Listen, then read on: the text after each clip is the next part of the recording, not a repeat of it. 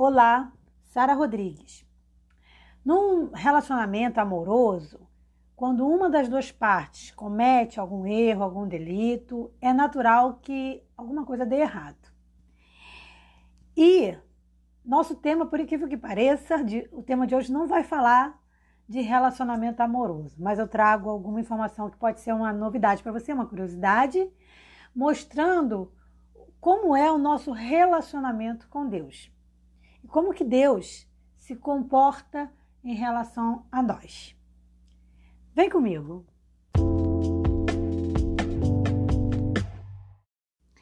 O texto de hoje se encontra em Jeremias, capítulo 3, versículo 1.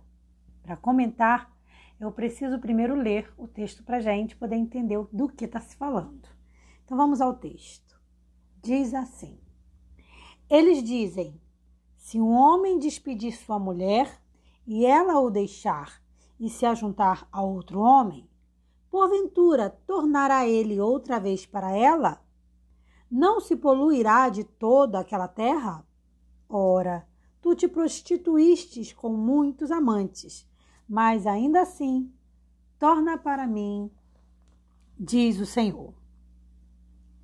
Esse texto, aqui Jeremias, ele apresenta primeiro uma lei humana, uma lei que vigorava em Israel no tempo dele, que era, cuja lei dizia o seguinte: se um homem se divorciasse de uma mulher, se ela se casasse com outro homem ou namorasse outro homem, se unisse a outro homem, aquele homem, mesmo que essa mulher ficasse viúva, isso que é o curioso, tá? Então vamos supor, um casal se divorcia por algum motivo, aquele, aquela mulher casa com outra pessoa e se torna viúva. Mesmo assim, aquele marido não poderia voltar a ser marido daquela mulher. Essa era uma, uma lei da época. Eu acredito que nem hoje seja assim em Israel, tá? Ou melhor, que nem, que nem em Israel hoje seja assim. Mas naquela época essa lei vigorava. Então Deus, ele é, ele já tem esse talento, né? Você vê que ele usa isso já desde o Antigo Testamento e quando Jesus vem como homem, ele continua usando essas parábolas, usando o linguajar do dia a dia do homem, né? Eu penso que se Jesus viesse hoje, ele usaria muito a linguagem da internet. Mas, e usa ainda, né? Usa usando pessoas, mas usa. Mas na Bíblia teria a linguagem da internet, né? Uma linguagem até talvez menos formal. Mas o fato é que Jesus ele usa o nosso linguajar, o nosso cotidiano para se comunicar conosco. Na época do povo de Israel, o que não é muito diferente de hoje, o povo havia deixado o seu amor por Jesus, por Deus, né? Então eles tinham abandonado o Senhor ali na sua mocidade. E, e o que, que eles fizeram? Foram seguir a, a falsos deuses. Quando a Bíblia apresenta essa, essa comparação entre é, é, traição, falsos deuses, ela normalmente faz uma comparação com um relacionamento amoroso.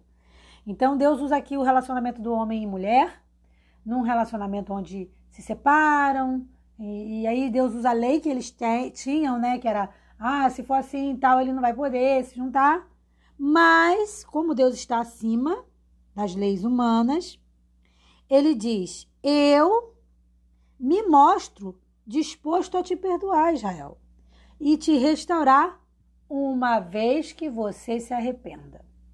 Então Deus ele deixa claro para o povo de Israel e deixa claro para mim e para você hoje que se a gente comete o adultério espiritual, ou seja, se a gente adora outros deuses, ainda há esperança para gente. Se a gente se arrepender, reconhecer que erramos, Senhor, me perdoe, eu coloquei alguma coisa no teu lugar, que, que Deus faz? Ele nos recebe.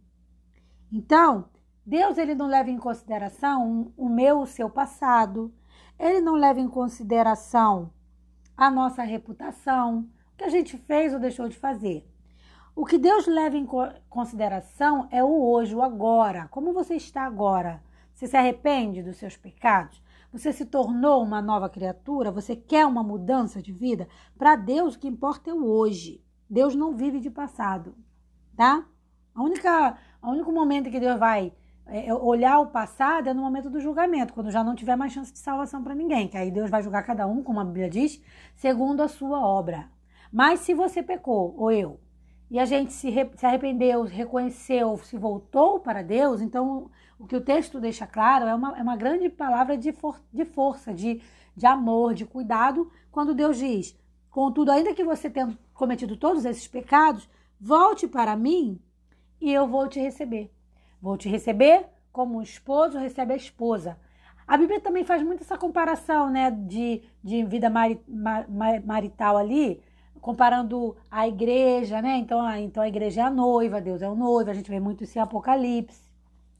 Então Deus quer um relacionamento conosco e Ele como um pai amoroso, está disposto a. Não é que ele não vá, não viu ou não percebeu todos os nossos erros, mas ele vai. E também não é ignorar, eu não acho ignorar a palavra mais ideal, porque ignorar dá a impressão de que ele não valorizou, mas não é isso. Eu acho que Deus vai amar a ponto de perdoar. Eu acho que a palavra certa para esse texto seria perdão para essa, essa observação, né? Porque Deus ele vai perdoar os nossos pecados ao ponto de nos amar e deixar o pecado para lá, mesmo ele tendo acontecido, mesmo com a ciência do Senhor, e ele vai nos abraçar, vai nos receber de volta. Só alguém que ama muito faz isso. Só alguém que ama muito é capaz de perdoar ao ponto de esquecer e receber a pessoa de volta ali no seio, ali num relacionamento. Então Deus ele faz essa comparação do nosso relacionamento entre casal, mostrando que ele está acima de leis humanas, que, que muitas das vezes o que para o homem é difícil ou quase impossível, para Deus não é. Então, a gente vê que num relacionamento, às vezes vão ter coisas que são imperdoáveis. A pessoa diz, ah, eu perdoo, mas nunca mais quero viver com ele. Ok, tá, tá certo, não tá errado não. Tá com, no seu direito. Mas Deus, ele é tão amoroso que ele diz: Eu aceito viver, eu aceito de você de volta, eu aceito o teu carinho de volta, mas, mas você tem que ter, tem uma condição, a gente vê no final do texto aqui. É, no, no, momento em que você se arrepende de coração. Então, qual, te, qual tem que ser a nossa preocupação? Eu sempre digo que tem que ser duas, no mínimo duas. A primeira, não pecar. Essa é a máxima. A segunda é, se pecar, lembrar que tem um advogado junto ao Pai, que é Cristo Jesus, e buscar arrependimento. Sempre lembrando que o grande problema do pecado é você correr o risco sério de não achar arrependimento. E aí, aí a coisa fica feia pra gente. Então a gente tem que ter muito cuidado com o pecado, sim. Eu vou ficando por aqui. Um forte abraço e até o nosso próximo podcast. Paz.